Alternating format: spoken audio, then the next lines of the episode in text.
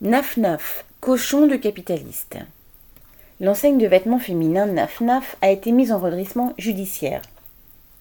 Les actionnaires actuels, qui ont déjà licencié, menacent l'emploi de tout ou partie des 660 salariés restants. Fin 2019, NAFNAF totalisait 1170 salariés et 234 magasins. Près de 500 emplois ont donc été détruits depuis.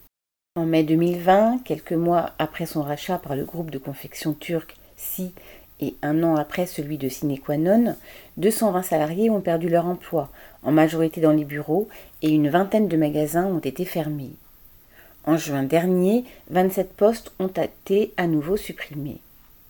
Aujourd'hui, le patron du groupe Si, qui déclare un chiffre d'affaires en croissance, propose au tribunal un plan de continuation, avec des fermetures de magasins et des licenciements que le tribunal annoncera avec la mise en redressement judiciaire. Depuis 2020, la liste des enseignes liquidées ou redressées avec leur lot de fermetures et de licenciements de salariés s'allonge. Camailleux, Koukaï, Gap, André, San Marina, Caporal, Jennifer, Princesse Tam Tam, Comptoir des Cotonniers, Pimki, point de suspension. Ces disparitions ou restructurations de nombreuses enseignes ont pour conséquence des destructions d'emplois massives et, c'est le but de la manœuvre, la concentration du capital des entreprises entre les mains de groupes industriels et financiers toujours plus puissants.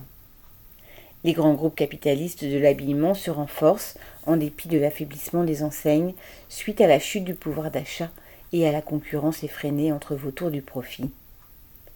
L'élimination des plus faibles renforce les plus forts, qui se pavanent dans le tableau des plus grosses fortunes. Les perdants, eux, vont placer leurs capitaux ailleurs pour préserver leur propre fortune. Philippe Logier